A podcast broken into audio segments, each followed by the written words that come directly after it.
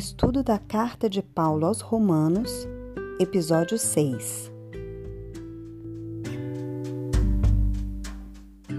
Até aqui a gente viu é, muitas lições importantes, não só do glossário, mas eu acho que para mim o que ficou mais marcado é essa conexão de Paulo com a igreja de Roma e principalmente o sentido de pertencimento né? Ele se sentia realmente parte, tinha consciência de que era parte de um corpo, mesmo ligado mesmo com irmãos que ele não conhecia pessoalmente. Ele se comunicava por carta e ele conhecia os irmãos de ouvir falar. E na oração inicial dele, no início da carta de, de Romanos, ah, nós percebemos né, esse amor que Deus colocou no coração dele, a preocupação, e é todo motivo pelo que ele escreve a carta né? Então, hoje a gente vai fazer uma, um estudo um pouquinho diferente e eu queria retomar a leitura de Romanos 8, ah, lá no finalzinho. Romanos 8, a partir do versículo 31,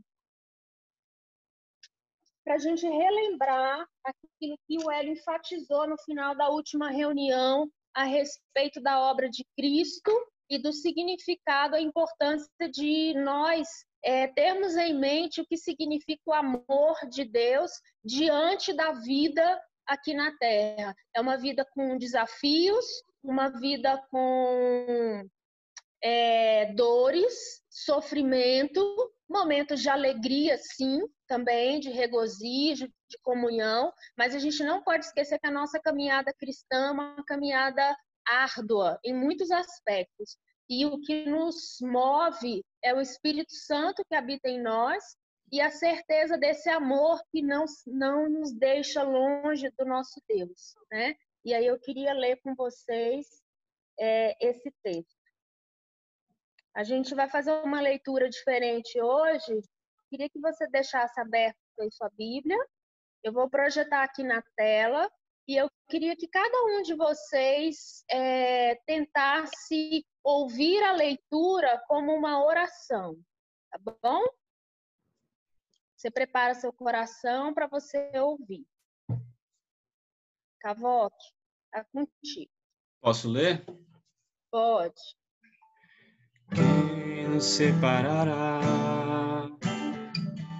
do amor de Cristo será tribulação, angústia ou perseguição, fome ou nudez, perigo ou espada, quem nos separará do amor de Cristo? Porque eu estou bem certo de que nem a morte, vida nem anjos, nem principados, nem coisas do presente ou do porvir, nem poderes, nem alturas, nem profundidades, nem qualquer outra criatura poderá nos separar do amor de Deus está em Jesus Cristo, nosso Senhor, está em Jesus Cristo. Nada, nada poderá nos separar, nada, nada poderá nos separar do amor de Deus que está em Jesus Cristo, nosso Senhor, que está em Jesus Cristo.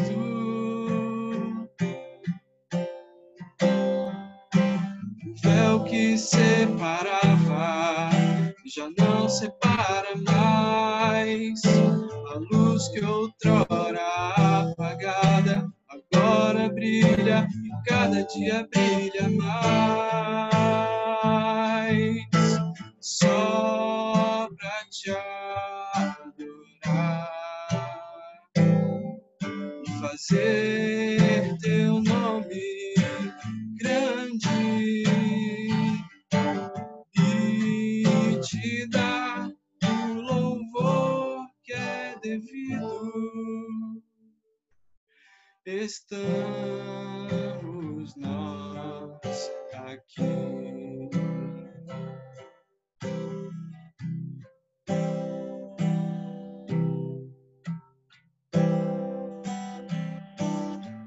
Seguro estou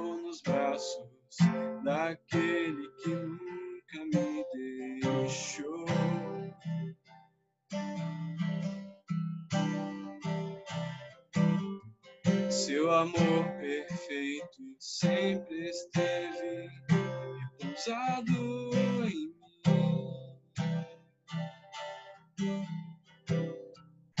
E se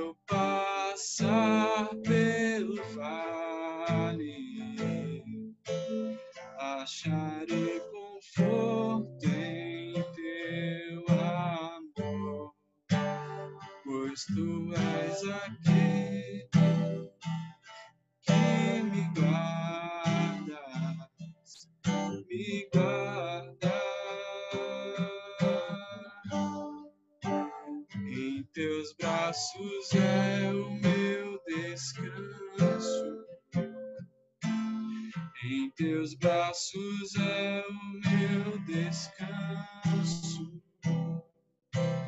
Em teus braços é o meu descanso. Em teus braços é o meu descanso. E se eu passar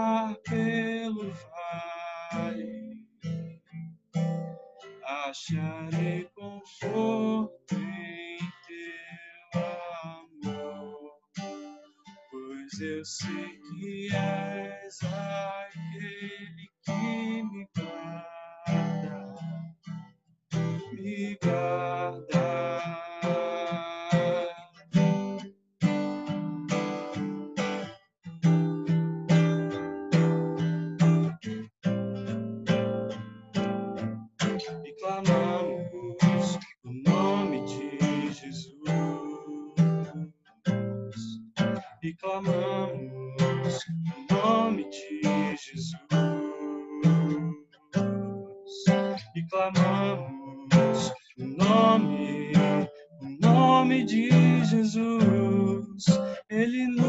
Ajuda a carregar a cruz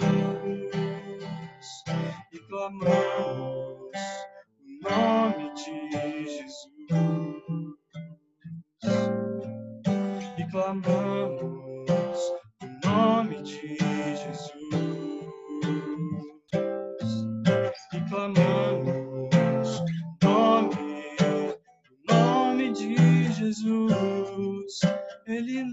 Ajuda a carregar a cruz. Amém. Amém. Glória a Deus. Muito bom, muito bom. Voltando. Isso é para gente não esquecer, né, desse Deus maravilhoso que nós temos. É, a nossa caminhada até aqui foi uma caminhada que nós valorizamos muito o entendimento não só de, de Paulo ter escrito uma carta aos irmãos, mas de uma mensagem central que ele deixa logo no início. Só para a gente relembrar, os irmãos daquela igreja é, tinham uma disputa étnica e religiosa. Eles tinham desavenças a partir do entendimento de alguns irmãos que eram judeus de nascença, de que de alguma forma eles eram privilegiados em detrimento de outros que estavam se convertendo. E Paulo vem fazendo uma construção é, muito argumentativa, rebuscada e preocupada em fundamentar biblicamente de que a salvação em Cristo Jesus coloca todo homem na mesma condição. E hoje nós vamos fechar é, com Romanos 3. E eu queria que todos abrissem a Bíblia em Romanos 3 para acompanhar a leitura. É, todo mundo com a Biblinha aberta aí. Não sei se vocês se lembram, mas eu comentei, acho que logo no início, que Paulo usa um recurso que é chamado de diatribe, que era uma forma filosófica muito comum à época dele de apresentar um argumento, apresentar um assunto. E era uma forma de escrita permeada de perguntas e respostas. Ele pensava como se fosse um diálogo direto com uma pessoa em especial. Então ele ele supõe que está tendo uma conversa com um irmão judeu e aí ele vai fazendo essa essa interpelação, essas perguntas.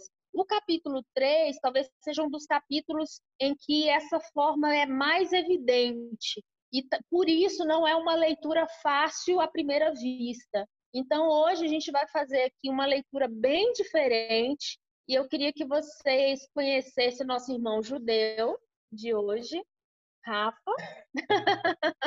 Achei. Isso. É ele que vai fazer as perguntas. É, ele é o irmão judeu que vai fazer as perguntas para Paulo. E aqui, o representante Paulo. Quem me dera. Né? que vai ler. Então, a gente vai fazer uma leitura a duas vozes. E eu queria que vocês imaginassem esse diálogo como os meninos vão ler para vocês, tá bom? Deixa eu só dar uma ajeitadinha aqui. Fiquem aí com. A, acompanhem a leitura na Bíblia de vocês. Eu não vou passar o texto, vocês vão só ouvir e imaginar esse diálogo.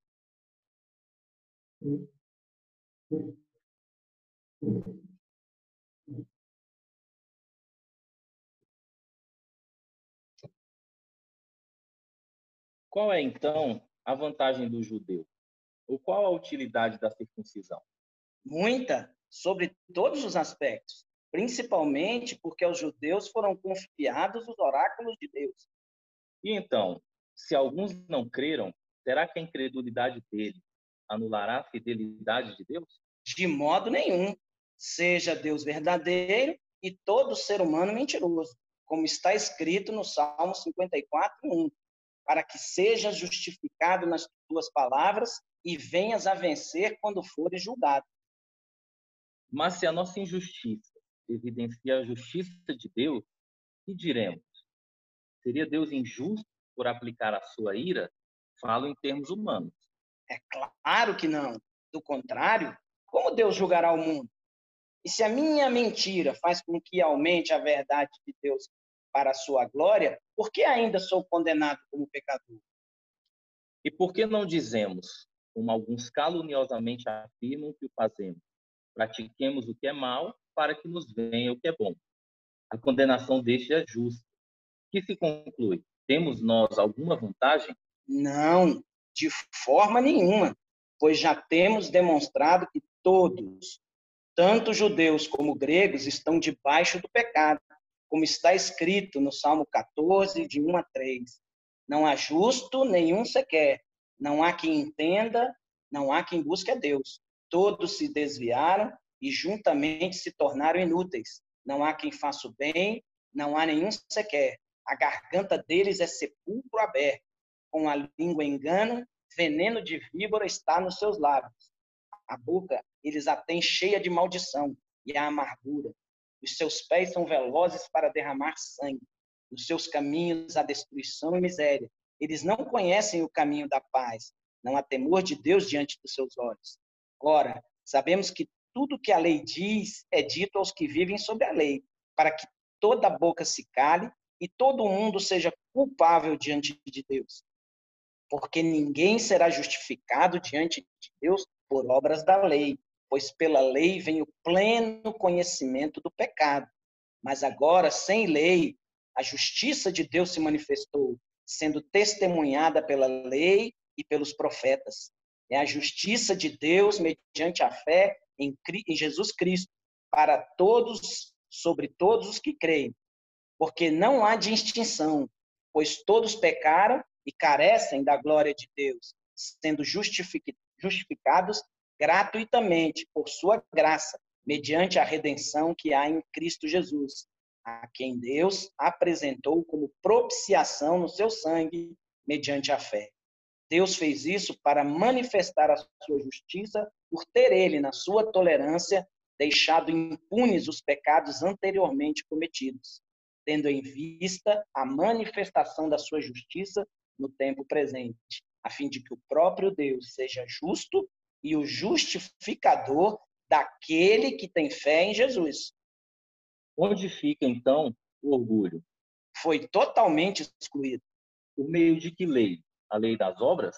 Não, pelo contrário, por meio da fé. Concluímos, pois, que o ser humano é justificado pela fé, independente das obras da lei. Ou seria Deus apenas dos judeus? Será que não é também Deus dos gentios? Sim, também dos gentios, visto que Deus é um só, o qual justificará o circunciso a partir da fé e o incircunciso por meio da fé. Anulamos então a lei por meio da fé? De modo nenhum. Pelo contrário, confirmamos a lei.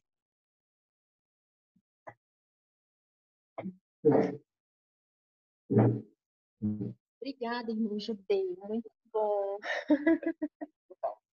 Obrigada, Paulo. Queridos, é, eu espero que a leitura tenha chegado aí direitinho, sem nenhum garrancho da internet.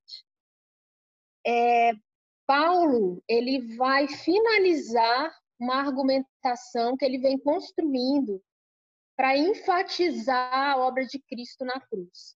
É, quem puder marcar na sua própria Bíblia, do versículo 21 a 26, é o cerne, é o, é o centro dessa argumentação que Paulo vem fazendo desde o início do capítulo.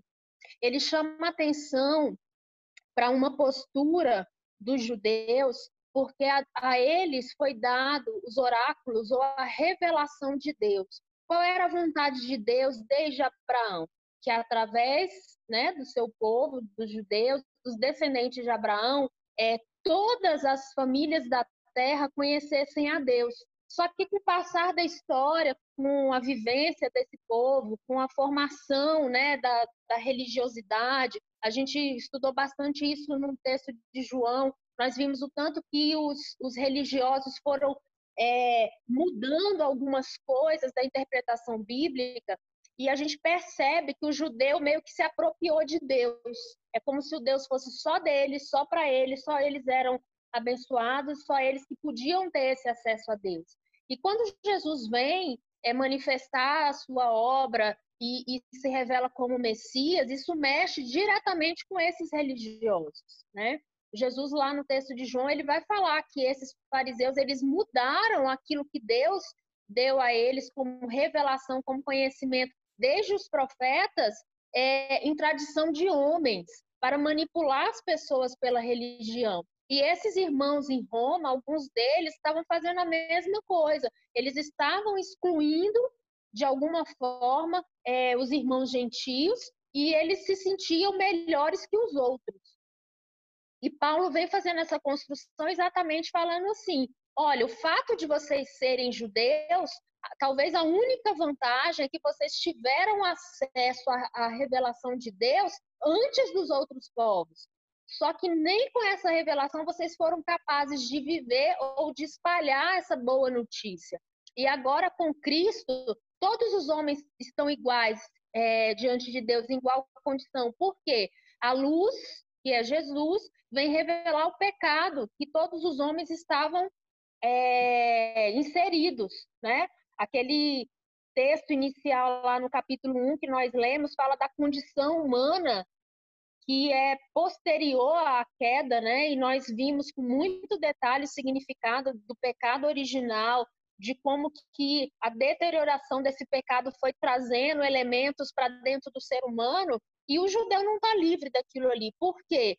Ele se revestiu de ritos, de formas, de religião, ele faz as coisas por obrigação, sem discernir quem é Deus, um coração longe de Deus, e a gente vê vários textos no Velho Testamento, o próprio Deus falando: vocês oferecem sacrifícios, mas o coração de vocês está longe de mim. E a pergunta que fica para nós hoje é exatamente essa.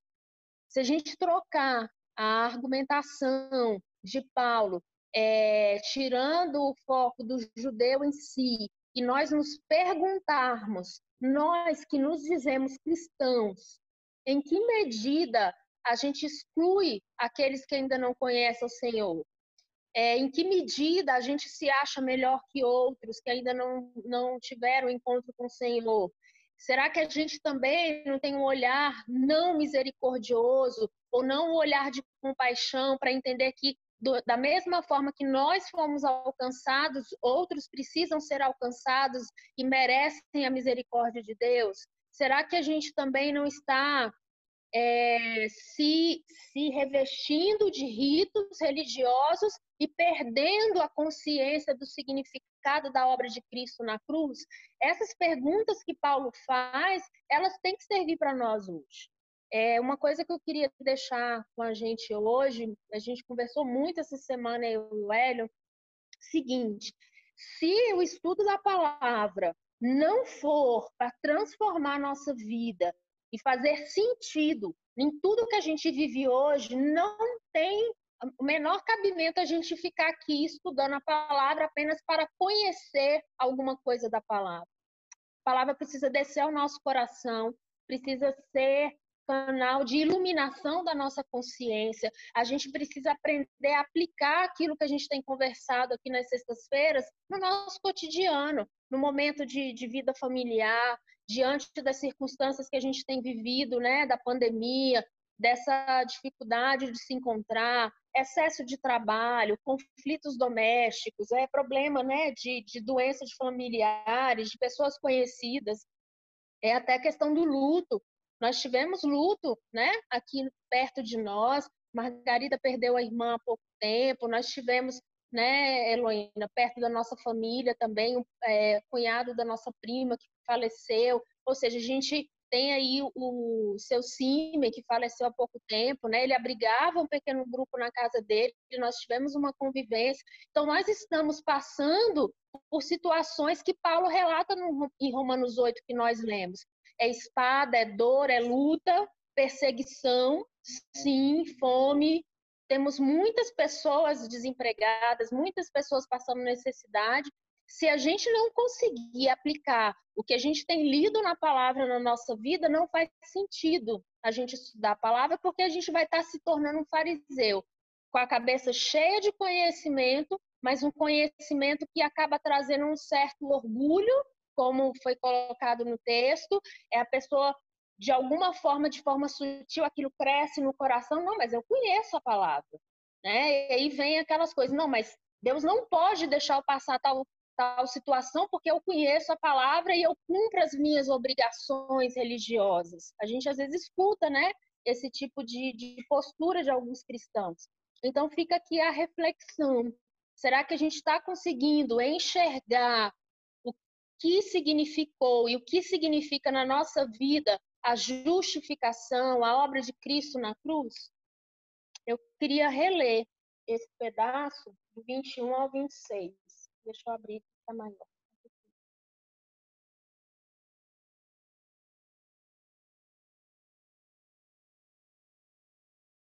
Aqui, sim. Aí. Paulo vai falar assim: Mas agora, sem lei, a justiça de Deus se manifestou. Sem lei, ele está falando no sentido de que não é pelos ritos religiosos, nós lemos há umas três semanas atrás que Deus colocou a sua própria lei no nosso coração através do Espírito Santo. Ele trocou o nosso coração de pedra por um coração de carne. Se nós lembrarmos de como a lei foi dada aos homens, né, através de, Moisés, a, a, primeira versão escrita, né, foi escrita em pedras. E não é sem motivo que o texto, né, tanto de Ezequiel quanto de Jeremias, vai chamar a atenção para essa troca. Você não tem alguma coisa exterior que te guia. Na verdade, nós recebemos um coração novo, vivo, de carne, que já vem gravado nele a lei de Deus, ou seja, o caráter de Deus, a retidão de Deus, quem Deus é, o Espírito Santo que habita em nós imprime essa marca Como o Hélio falou na última reunião, o fruto do Espírito já está dentro de nós. Nós precisamos é, ter consciência de que ele já está lá e ouvir a voz de Deus para que isso se desenvolva na nossa vida. E aí o texto continua, né? A justiça de Deus se manifestou, sendo testemunhada pela lei e pelos profetas. Tudo já foi revelado. Tudo que a gente precisa saber está escrito na palavra. É a justiça de Deus mediante a fé em Jesus Cristo para todos e sobre todos os que creem. O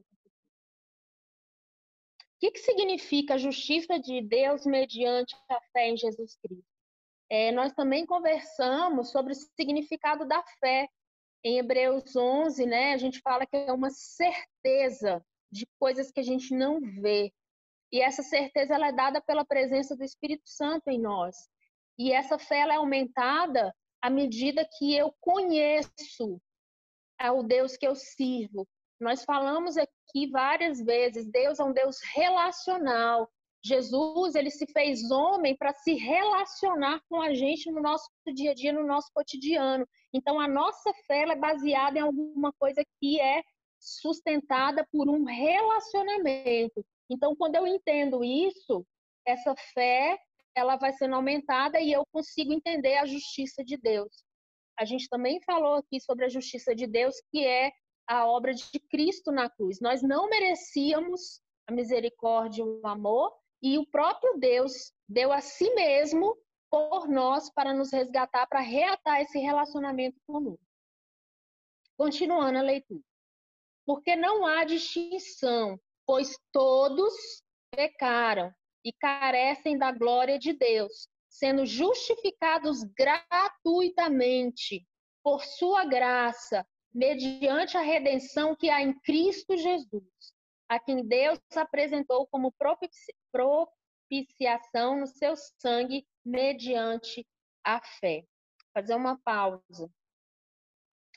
É, por mais que a gente já tenha conversado, na nossa caminhada diária, é, ontem a gente estava até conversando com os meninos né, sobre isso, nós crescemos em uma sociedade de consumo. E esse consumo não se é, explica somente na relação de, de troca, de compra e venda. O consumo vai além disso. O consumo pressupõe o individualismo, pressupõe mérito, pressupõe ganhos e pressupõe resultados. Quando você deseja alguma coisa, você procura ter dinheiro para comprar, para consumir, você quer ter, é, como que a gente fala, BBB, né? Bom, bonito e barato, né? Ou seja, você quer um bom resultado da melhor forma possível. E a gente cresce desde pequenininho aprendendo a ter mérito em tudo que a gente faz, a barganhar, às vezes até as relações familiares, né, para poder conseguir alguma coisa. Quem nunca, né? Ah, se você der um beijo na titia, a titia te dá uma balinha. Isso é uma relação de consumo. Você está comprando a criança um afeto em troca de uma bala. É, e isso se traduz nas nossas relações religiosas. E às vezes a gente não para para pensar. Então, nós aprendemos a consumir a fé. Então, é muito difícil as pessoas entenderem que a salvação ela é gratuita. Nós não precisamos fazer nada a não ser nos rendermos ao senhorio de Cristo. É entender quem Ele é e receber aquilo que Ele já nos deu, que foi a sua graça. Né? É, além disso, quando você compreende essa justificação, ou seja, nós fomos tornados justos, o nosso relacionamento foi religado com o Criador, nós temos livre acesso, como a gente cantou agora com o Márcio, o véu que separava não separa mais. Então, isso tem que fazer parte da nossa vivência diária como uma verdade.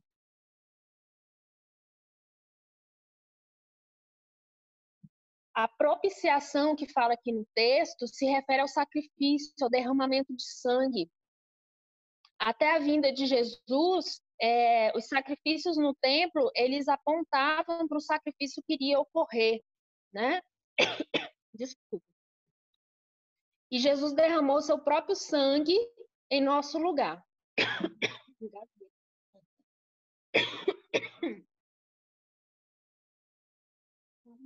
Engasguei muito.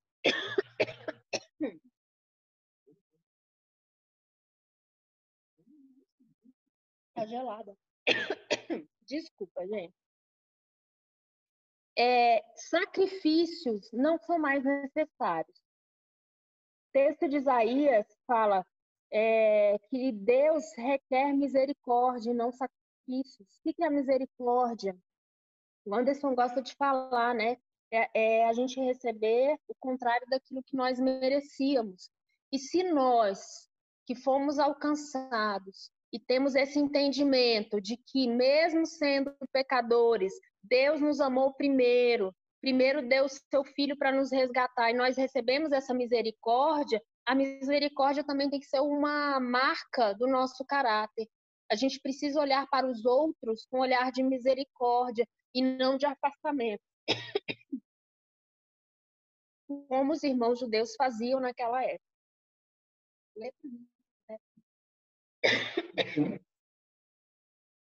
Deus fez isso para manifestar a sua justiça por ter ele, na sua tolerância, deixado impunes os pecados anteriormente cometidos, tendo em vista a manifestação da sua justiça no tempo presente, a fim de que o próprio Deus seja justo e o justificador daquele que tem fé em Jesus. Queridos, esse texto para mim é, é assim, singular, a fim de que o próprio Deus seja justo e o justificador daquele que tem fé em Jesus.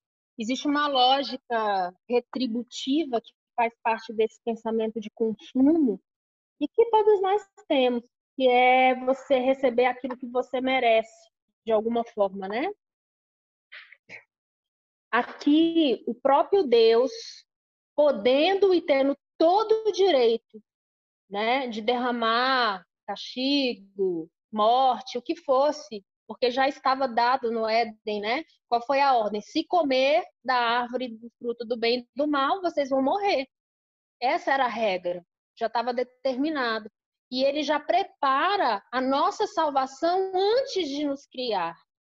Isso a gente não pode esquecer. Então, ele mesmo, sendo o próprio Deus, se faz justiça em nosso lugar e derrama o seu próprio sangue para nos redimir. E essa é a marca que deve estar no nosso coração. É esse entendimento que deve mover a nossa vida no nosso dia a dia, em tudo que a gente faz, nas nossas relações familiares, nas nossas relações de trabalho. Cristo é o mediador entre eu e o próprio Deus, mas ele também é o mediador entre mim e todos os outros seres humanos, porque Deus quer alcançar todos os seres humanos e nós somos os instrumentos. É, Israel não entendeu isso, que através né, da, da promessa a Abraão, todas as famílias da terra seriam abençoadas. E essa verdade é uma verdade para nós hoje. Através da, nossas, da nossa vida, todas as famílias da terra poderão ser abençoadas. Para que isso aconteça, a gente tem que ter essa consciência e se colocar na posição de ser canal de bênção, porque nós já recebemos a graça, nós fomos justificados, a nossa relação com Deus foi reatada e nós temos alguma coisa em nós que precisa ser dividida com outros, que é a presença do Espírito Santo em nós. Continua.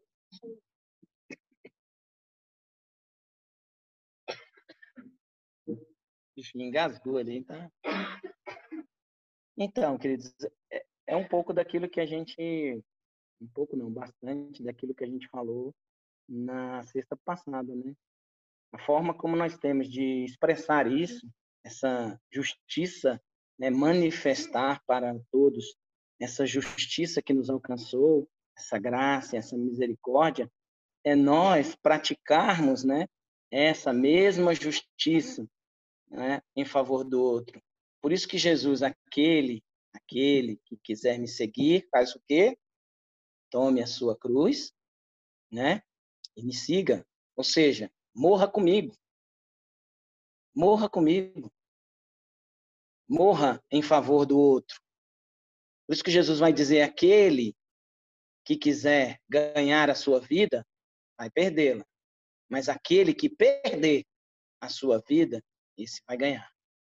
Então, o sentido né, de tudo isso que Jesus fez por nós é nos dar o entendimento, nos dar essa consciência de que morrendo com Ele, para com Ele também ressuscitarmos, podermos ser motivo de justificação, né, é, em favor de outros, para que a gente leve essa mesma mensagem, essa mesma consciência, essa, esse mesmo entendimento de que o que foi feito por mim foi feito pelo outro e o outro também pode alcançar essa misericórdia. É, essa é a nossa missão. É para isso que nós estamos aqui para manifestar a glória de Deus e comunicarmos né, a missão de Deus aos outros, que é de formar essa família, esse povo, e um dia vai viver uma vida que é eterna. É isso. Voltei. De Agora, novo. de novo. É, é para ficar bem dinâmico hoje. É, eu queria fechar essa introdução de Romanos dando essa ênfase e fazendo uma ligação com uma coisa muito importante, que somos nós, enquanto corpo de Cristo. Deus nos uniu é, em Brasília, no século 21, com algum propósito. Tem aqui vários rostinhos, né? Eu vou, eu vou falar a partir da minha tela. Seabra, Margarida, Gabi, Gigi, Pedro, Rinaldi, Highlander, Wibson e Heloína, Pedro e Alice, Marco Denise, Isabela, Gabriel e Guilherme, Juliana, o Júlio também, né, Ju? Se ele não entrou ainda, deve estar trabalhando, mas tá junto. Cavoque Samara, Samara também está trabalhando. Valéria, Elson, Tia Jacira, e Tomzinho, Cíntia, Taline, os Rafas, estão os dois aqui. Pedro e Penha. Oi? André, Gui, Bia. Peraí que andou. Su, esqueci, mais alguém? Arthur. Tá. Aline, que está lá com o Pedro Capem. Ah, sim. Alice. Alice. Não, Alice eu falei. Aline. Aline? Taline. Ah, tá, Aline. Desculpa. é porque tá andando aqui, ó. Agora apareceu mais gente na minha tela. Dandan, Juliana, Tia Zélia, seu Ferreira, Kaique, Jane, Felipe, Maria Júlia, tem a Ana Júlia, tem o Henrique. Somos muitos. E desde o ano passado, Deus nos uniu com um propósito e foi colocando alguns propósitos. Ah, Claudinha Anderson. Falei? Falei, Claudinha Anderson.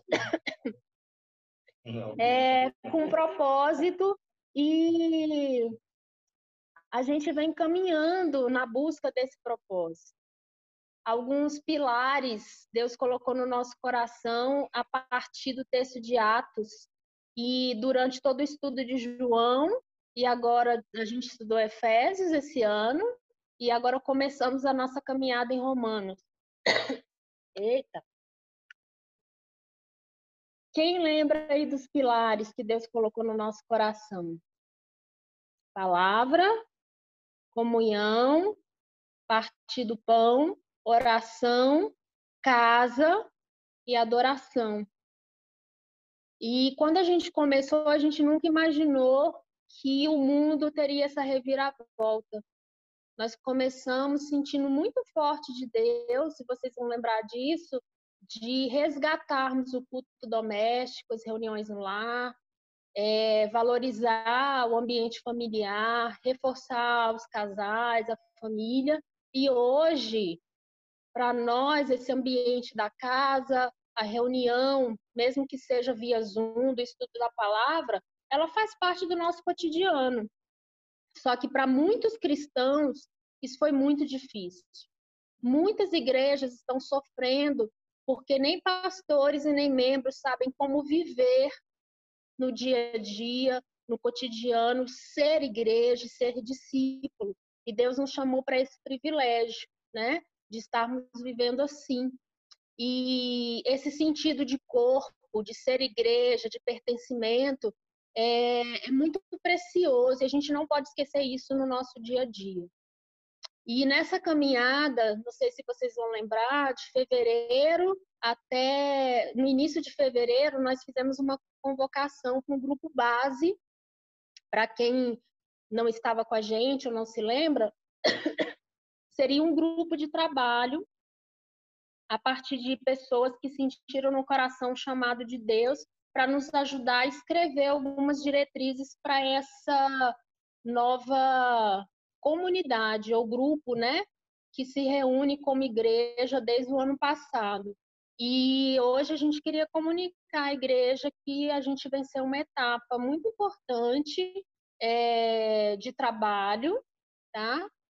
E a gente queria muito reforçar esses pilares e dizer para a igreja toda que, mesmo que às vezes não pareça para alguns, existem alguns irmãos trabalhando de forma árdua é, em oração, se empenhando em leituras e debates, para que a gente continue a nossa caminhada enquanto discípulos de Cristo e em breves dias vocês vão conhecer o resultado desse trabalho. Tá? Então a gente queria que hoje ficasse essa lição, esse chamado de Paulo, de que mesmo à distância ele se sente pertencente de um corpo e ele se preocupa em cuidar através de uma carta. Ele estava preso numa situação muito difícil, pior do que a gente, muito pior. E ele tem esse cuidado de escrever com amor, com zelo sobre a palavra e alimentar os seus irmãos que estão em outra cidade. E que a gente possa fazer isso no nosso dia a dia. Quer completar? Eu acho que é, fica aqui a gratidão né, nossa, já que a Fábio falou desse, dessa etapa concluída, né, vencida. Falta apenas a gente é, imprimir isso, né? Estamos trabalhando para deixar impresso isso. E, mas foi uma etapa, como ela falou, difícil, árdua, e fica aqui a nossa gratidão a todos aqueles que diretamente e com certeza indiretamente participaram, né, principalmente em oração, para nos ajudar a, a, a, vencer essa etapa. E, e a maior gratidão, lógico, a Deus por ter nos dado esse privilégio e por ter colocado pessoas tão queridas, tão zelosas, tão é, desejosas de servir a Deus, né, com, com tudo que Deus é, deu. E em breve, né, teremos com certeza é, mais pessoas achegadas para a próxima etapa que certamente falaremos com vocês.